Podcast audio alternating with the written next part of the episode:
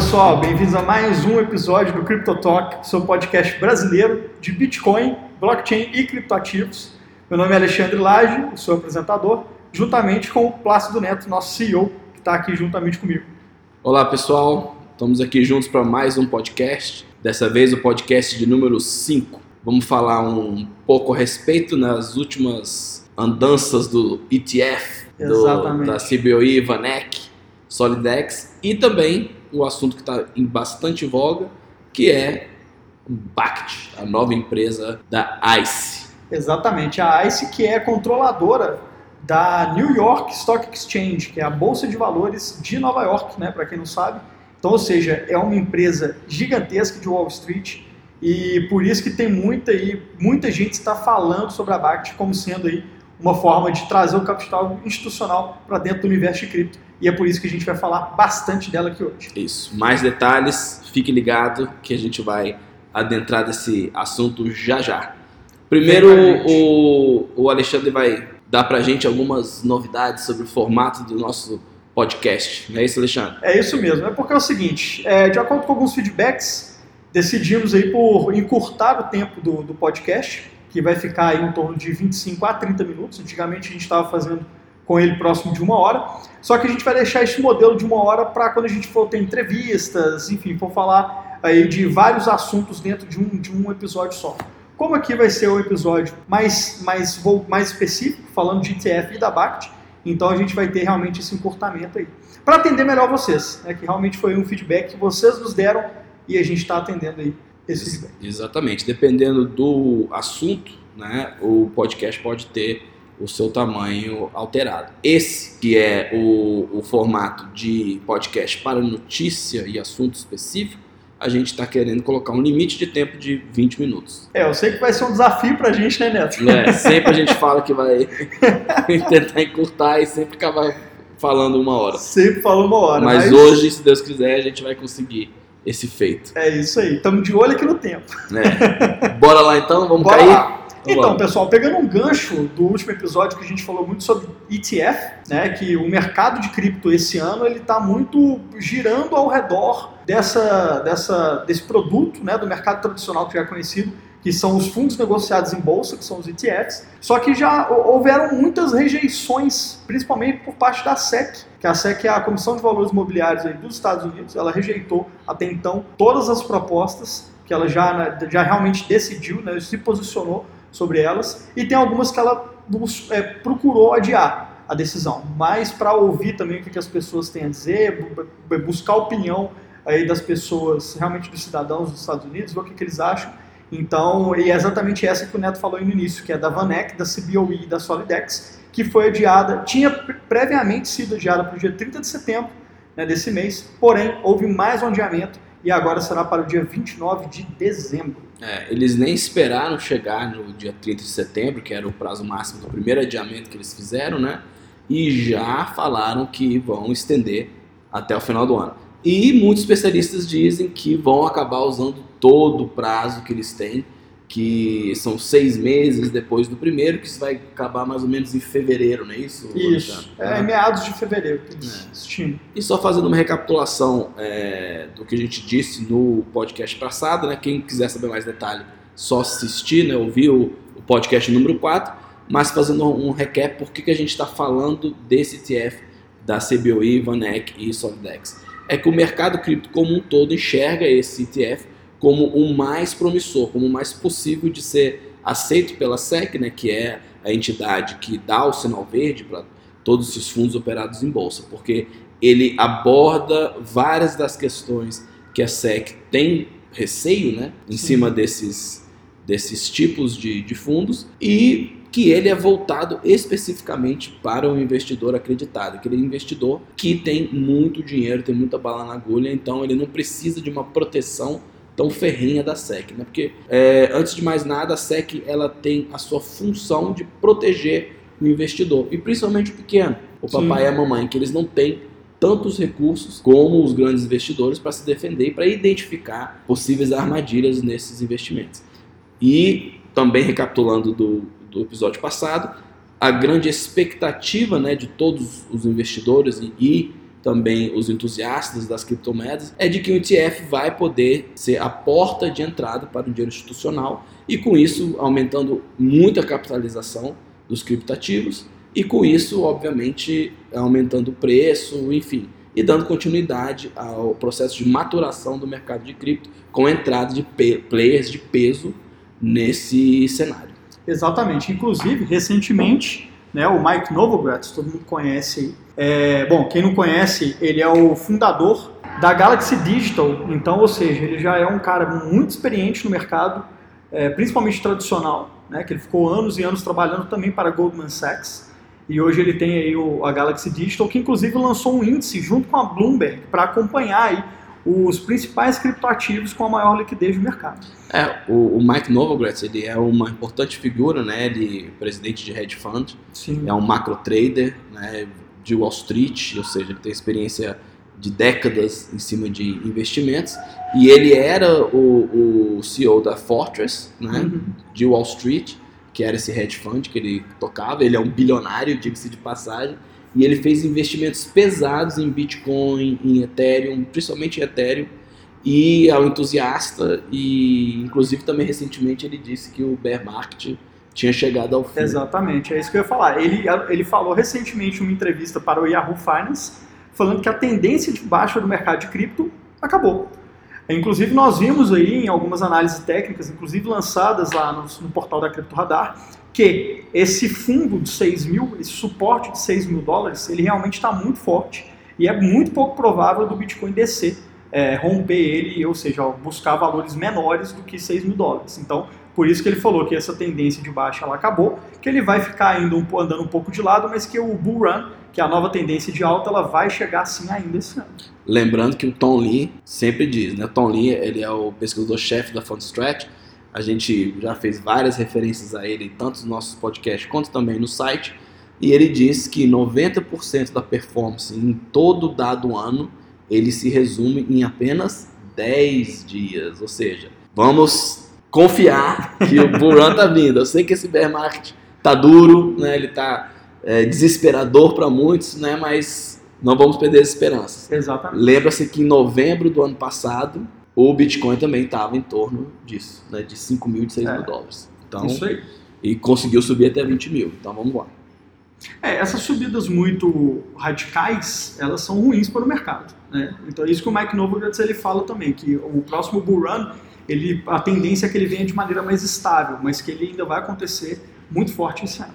Exatamente. Mas então vamos lá, falar de Bact. Bact, que nome é isso, cara? Bact. Que nome estranho, de, né? De onde é que vem, você sabe? É verdade, não, cara, não, não, se sabe. Eu andei pesquisando na internet o nome, Mas né? eu sei. Você sabe? Você achou? É... Olha aí. Neto pesquisador, tá é... desperdiçado como senhor da cripto. Bact quer dizer, é, uma, é, um, é uma, uma palavra que se assemelha com backed do inglês. Que tipo assim, backed. I got your back. Ah, entendi. Que eu te suporto. Entendi. Entendeu? Então, BACT vem de BACT, que é suporte. E certo. vamos entender como é que vai ser esse suporte? Vamos lá. Então, o que, que é a BACT? Primeiro, acho que antes da gente falar da BACT, Alex, vamos falar um pouquinho da ICE. Você deu uma, uma introdução, mas vamos explicar um pouquinho mais o que, que é a ICE, o que, que ela faz e, e o que, que ela representa no mercado financeiro. Vamos lá. A ICE, pessoal, para quem não conhece, ela só é controladora de nada mais, nada menos do que a maior bolsa de valores do mundo, que é a bolsa de valores de Nova York, mais conhecido como New York Stock Exchange. É aquela que tem um touro na frente? Exatamente. Parece nos filmes? Isso, que o pessoal tira foto lá encostando no touro, falando que vai, que vai ficar milionário. Onde é que encosta no touro? no, no local não muito apropriado. Mas o que acontece, pessoal? É, então, o que a, ICE quando ela entrou aí no, no mercado né, financeiro, ela modificou muito do que a gente conhece do mercado, do foi uma transição do mercado antigo para o mercado novo, porque antigamente era aquela gritaria, né? Você vê em filmes antigos aí, o pessoal, ah, compro por tanto, vendo por tanto, aquele telefone todo, aquela, aquele pau quebrando lá no, no, no né? O pessoal tinha muito estresse, inclusive, pau quebrando lá na, na bolsa de valores. Né? É, e não é assim, né? Então a ICE ela entrou, digitalizou o processo, e é muito do como que a gente faz hoje para comprar e vender cripto. Você entra Exatamente. na exchange, você tem lá o, o, o as, as, as, né? as, ofertas, né? O, quadro de ofertas, de compra, de venda, o valor, e aí você pode fazer, efetuar as compras então, é, por, esse, por esse método, nessa né, forma digitalizada. Então a ICE foi realmente muito importante aí para essa mudança da forma tradicional, que era mais analógica, para a forma digital.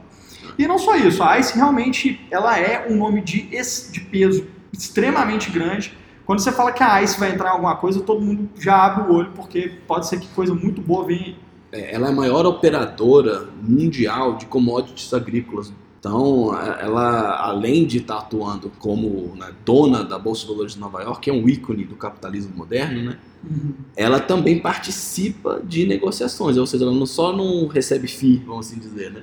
Ela, ela, como eu falei, ela é a maior operadora de commodities agrícolas do mundo e ela é uma das maiores é, operadoras de petróleo cru do mundo também. Então, é, ela é uma gigante, sim, muito importante no mercado financeiro. Então, quando ela se movimenta, realmente o mercado todo para e observa, né?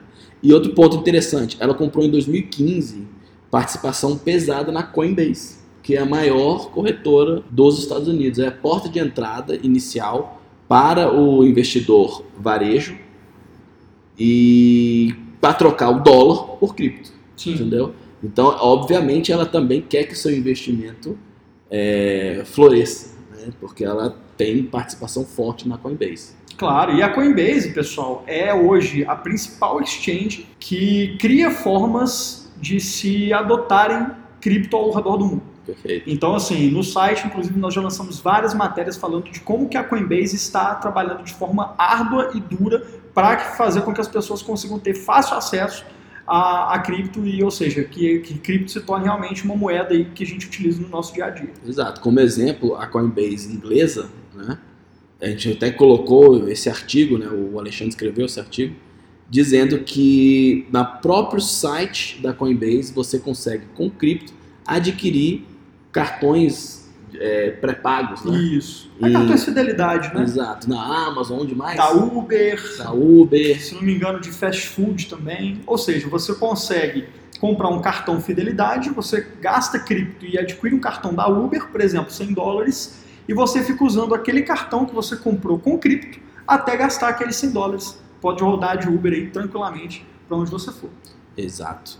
Então, esperta, como sempre, né? E claro. vendo a oportunidade bater a porta, a ICE falou: bom, tenho participação na Coinbase, sou um importante ícone, dono de importante ícone financeiro que é nada mais nada menos que a Bolsa de Valores de Nova York. Por que não lanço uma plataforma, uma solução que eu como instituição financeira de peso, tenho muito mais chance de ter todas essas iniciativas aprovadas pelos órgãos reguladores, que tem certeza que eu, como instituição, consigo gerenciar, consigo garantir, consigo me proteger de fraude, por que não eu não dou o primeiro grande pontapé nessa adoção em massa que todos nós sabemos que precisa acontecer, porque o, o mercado como um todo de criptativos deu seu boom e a economia sinta, de fato, a vantagem de ser operada por criptomoedas. E ah, isso não ficou só no e se e no porquê não. Ela não. foi adiante.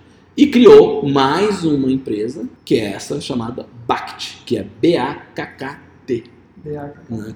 E o que, que ela vai ser? Ela nada mais vai ser do que a porta de entrada para os investidores institucionais, comerciantes e investidores individuais, oferecendo serviços de compra, custódia, venda de criptativos com eficiência, segurança e com excelente experiência do usuário, né? ou seja, focando na usabilidade dessas ferramentas. Né? Exatamente. E o que, que acontece? Como ela já é uma empresa de grande porte e já é regulada pelos órgãos reguladores americanos, Sim. é exatamente nesse ponto que ela vai pagar. Não, já sou uma empresa regulada, vou então ajudar aí a adoção da de cripto ao redor do mundo. Exato. Que é sensacional. Eu, eu acredito que realmente muito, muito, muito se falou, inclusive o Brian Kelly da CNBC falou várias vezes que o foco ele não deve ser para as rejeições da, dos ETFs, né? das, dos ETFs de Bitcoin que a SEC né, vive rejeitando aí vários, porque o foco deve ser na BACT. Ele realmente acredita que a BACT vai ser uma transformadora aí no, no, na indústria de criptomoedas. Vamos lá, vamos entender como é que vai funcionar. O que, que vai ser a BACT? Vai ser uma plataforma. Exato. Tá? E essa plataforma ela vai ter parceiros de peso. Por exemplo, a Microsoft vai cuidar através da rede Azure que ela tem, que é, é uma rede de serviços na nuvem e tudo mais, todo o back-office dessa, dessa plataforma. Outro parceiro de peso é Starbucks, né? porque muito se fala comprar Bitcoin ou comprar cafezinho café, utilizando Bitcoin. Então a ICE saca isso. Então, então ela fez questão de chamar a Starbucks, a Starbucks aceitou para fazer parte. Não quer dizer que você com Bitcoin vai chegar no caixa eletrônico da Starbucks e transferir da sua carteira para a carteira da Starbucks e ela te vender o um cafezinho. Não vai ser bem assim. Você vai na linha do que a Coinbase fez na Inglaterra. Você com bitcoins você consegue comprar um cartão pré-pago de café que aí sim você adquire o seu cafezinho. Mas com dois passos, utilizando o cripto, já vai poder pagar o seu café com Bitcoin. Mas é só para a gente entender um pouco que a ICE não está de brincadeira. Ela está se juntando com gigantes na, na, nas diversas áreas para oferecer essa plataforma. Como é que ela vai oferecer esse serviço? Ela vai criar uma exchange, né, que você consegue uhum. comprar e vender a, o, os seus criptativos. Você consegue manter os seus bitcoins na plataforma. Você consegue também ter acesso ao mercado futuro que ele vai oferecer. O mercado futuro com um dia de, de liquidação. Mas qual que é a grande diferença desse mercado futuro para os mercados futuros que já tem da CBOE e da CME.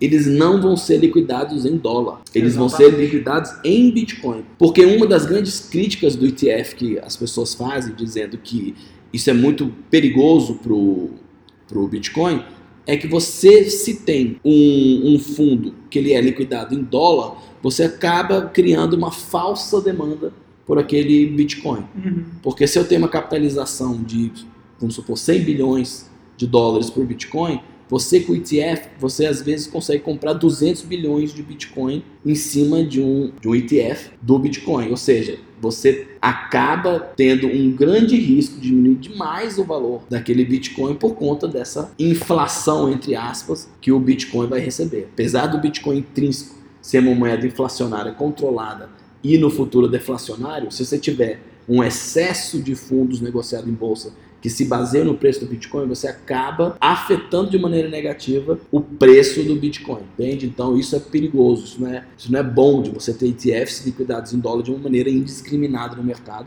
que você pode ter consequências secundárias que vão atacar e vão é, arrasar com o preço do Bitcoin. A BACT já pensou nisso e não vai ter o, o, o seu ETF baseado em, é, em dólar, e sim em Bitcoin. Isso, a entrega é física né, de Bitcoin. Como eles já vão ter uma, uma, plataforma que já vai gerenciar tudo, então que é mais um marketplace, né? É justamente para você poder comprar esses cartões pré-pagos, você poder comprar, vender cripto. Então, justamente, a entrega ela é física e, e uma coisa que é muito importante também nesse mercado de cripto, porque ele ainda é muito volátil, é que a entrega é diária. Então, eles são liquidados diariamente os contratos aí que vão ser oferecidos pela plataforma, o que de certa forma é bom porque você não tem aí uma especulação muito grande num prazo muito longo para um contrato de futuros que pode realmente influenciar o mercado negativamente, como o Neto falou, você criar uma demanda muito alta por um ativo em cima do mesmo ativo. Né, que na verdade aconteceu inclusive na, de 2008, que eram os chamados de synthetic CDOs, que você vai colocando um, um investimento que era para ser de um milhão através de CDOs e CDOs sintéticos, ele se torna um bilhão. Então, é, você inflaciona demais um, um, um, com o dinheiro um ativo que, na verdade, é, aquilo é simulado, né? não é real. Exato. E por que, que é bom que você tenha essa, esse mercado futuro de um dia?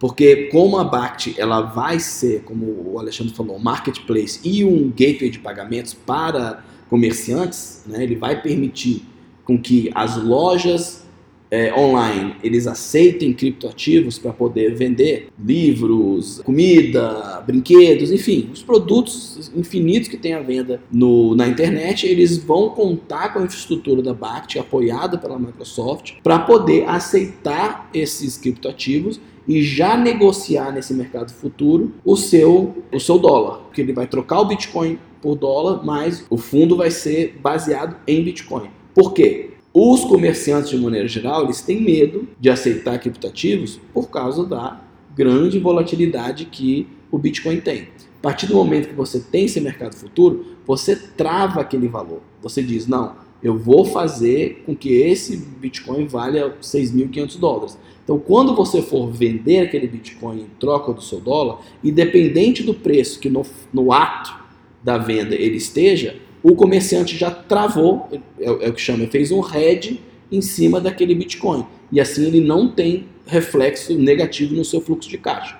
Porque o grande medo, em linguagem bem simples, é hoje eu aceito um Bitcoin a 6.500, amanhã, quando precisar vender esse, esse Bitcoin, ele está valendo 6 mil. Ou seja, meu lucro foi embora, minha margem foi embora, e uma venda que era para ter 10% de lucro, agora eu estou tendo 30% de prejuízo.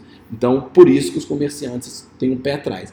Então, com esse tipo de solução que a BACT está oferecendo, resolve esse problema da flutuação do criptativo e vai estimular demais que os comerciantes aceitem criptoativos nas suas negociações diárias. Outro ponto fenomenal da BACT é a entrada com soluções de peso para os investidores institucionais. Ele vai ter um, uma suíte completa de custódia em que os grandes investidores institucionais vão poder ter acesso ao Bitcoin sem novamente ter que se preocupar com como guardar aqueles bitcoins. Eles simplesmente vão adquirir na plataforma e vão terceirizar para a BACT toda a custódia daqueles criptativos, com seguro, enfim, com toda a parafernália de segurança que uma terceirização profissional, institucional, requer para que grandes somas de dinheiro sejam investidos em criptativos. Isso aí, ela não começou a fazer isso ontem, né, Neto? Exatamente, ela, ela já está no mercado há muito tempo, então,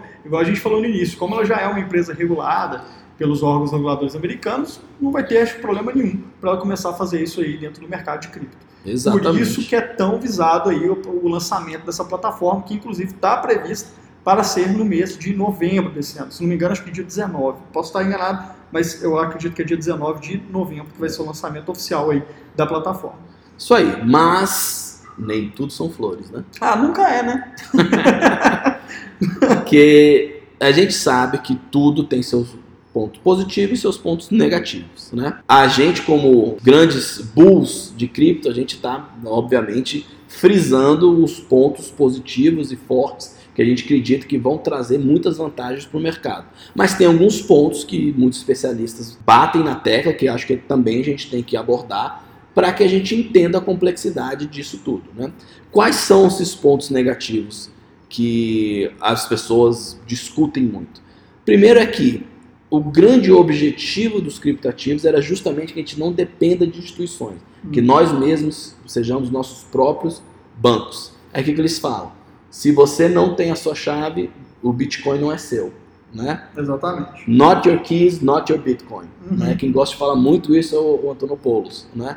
Então, a partir do momento que você usa os serviços da BACT, seja como investidor institucional, seja como comerciante ou seja como investidor varejo, você está deixando as suas chaves privadas na mão da BACT, como você estaria fazendo com um banco. Então, você muda a moeda, mas não muda o comportamento. Você não tem esse ganho de liberdade que é, o Bitcoin e todos os seus filhos, né, que são os altcoins, garantem no sentido da revolução financeira, da liberdade financeira que isso nos proporciona. Né? Exato. É, assim, uma coisa que a gente inclusive já falou em vários outros, isso é uma coisa que, enfim, não é para se você quiser ser realmente dono do seu dinheiro, não é para você deixar Bitcoin exchange, não é para deixar, independente de qual exchange, qual, qual quantidade que é. Se você não quer ter esse risco de você perder ou deixar que outra pessoa controle o seu dinheiro, é realmente você que tem que guardar as chaves privadas daquela carteira que você tem aí do seu criptoativo. No entanto, a minha visão pessoal, que eu sempre falei, sempre expressei em todos os, os podcasts, é: estamos num estágio muito inicial de cripto. Então, gente, não adianta a gente achar que só porque o intuito, o objetivo principal é realmente não depender de bancos, de intermediários, porque realmente boa parte das crises financeiras e econômicas que nós tivemos no mundo foram quem foram os responsáveis foram as instituições financeiras tradicionais. De qualquer forma, nesse início a gente precisa ainda do, da regulação, de certa forma precisamos aí desses intermediários para que a coisa realmente seja adotada em massa. Porque o que, que acontece? Investidores institucionais, eles têm muito receio de colocar. Imagina você é um administrador de um, de um fundo de pensão, igual a gente sempre fala, né? Ou seja, você está lidando ali com a aposentadoria das pessoas. Aí você vai investir no mercado que não é regulamentado? Não tem como. Porque você está brincando com o dinheiro de outras pessoas. E quem, tá, quem é sério com relação ao dinheiro, né, à toa que eles estão lá já há muitos anos, eles não brincam com o dinheiro de outras pessoas. E quem faz isso são o quê? Os bancos. que inclusive teve a crise dos subprimes em 2008. Então, gente, a minha visão pessoal é, realmente é um ponto negativo, vamos precisar de intermediários. No entanto, na minha visão é que isso vai acontecer só nesse primeiro momento. A partir do momento que o mercado começa a amadurecer, a, a própria comunidade começa a criar formas né, como tem aí no Bitcoin a Lightning Network, ou enfim, outras formas de pagamento também, outras soluções de pagamento. A partir do momento que a comunidade comece a criar essas soluções e já tem uma empresa que já faz isso, que já é regulamentada, já abre jurisprudência. Ou seja, a comunidade criou um produto que é parecido, enfim, com o que a ICE vai, vai fornecer, então no futuro a gente não vai precisar da ICE mais, porque a ICE ela entrou para trazer confiança para o mercado de cripto. Né? Se ela está entrando é porque tem algo bom ali, ela não ia entrar à toa. Então, num segundo momento, a gente não vai precisar dela mais. Então, a minha visão é sempre essa. Infelizmente ou felizmente, nesse início, vamos precisar ainda de regulação e vamos parar com essa mania de fuck the banks. Não, não é por aí nesse momento. No futuro pode até que ser que seja, porque eu também odeio banco. Mas, é, enfim, vamos precisar aí desses, dessas alavancadas aí dessas instituições já conhecidas no mercado financeiro tradicional para nos ajudar a levar a cripto para o mundo inteiro. Perfeito. E outro ponto negativo para finalizar, que para variar já estourou o tempo. Já estourou. Mas vamos pelo menos tentar ficar no meia hora. Né? Vamos ficar. É a questão dos forks. Né?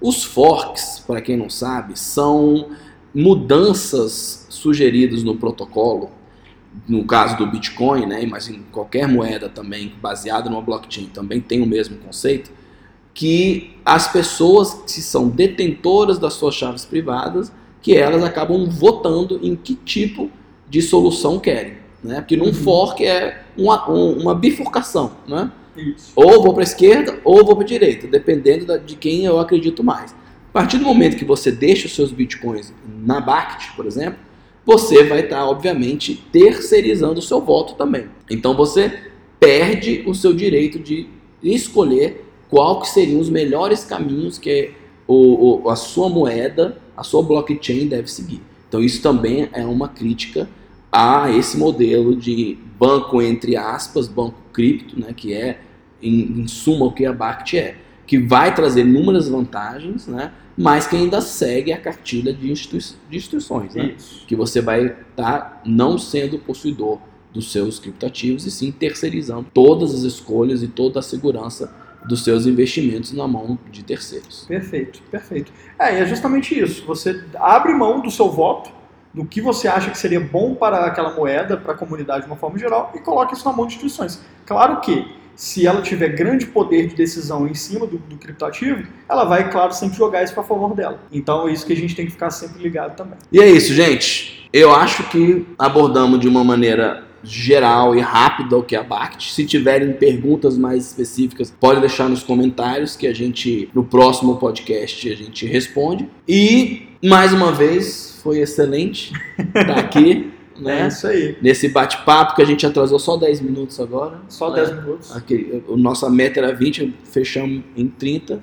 E fiquem ligados para o próximo podcast. Alexandre, algumas últimas palavras? Claro, últimas palavras. Estamos mudando a plataforma do podcast. A gente estava no SoundCloud, saímos agora e fomos para o Castbox, que é na verdade, nossa visão bem melhor, bem mais prático de utilizar, inclusive. Links abaixo? Links abaixo. Então, se inscreva, se cadastre. Estamos também no iTunes para você receber os, os avisos de quando o novo episódio for pro ar. E fica ligado, também gostei bastante de estar aqui com vocês mais uma vez. Me despeço e, claro, se tiver feedback, qualquer comentário, como o Neto falou, deixe aí para a gente sempre trazer melhor conteúdo para vocês e de maneira que vocês consigam também entender de uma forma melhor, por assim dizer. Go Bulls! To the moon. To the moon. When Lambo. Valeu, galera. Falou, galera. Um abraço.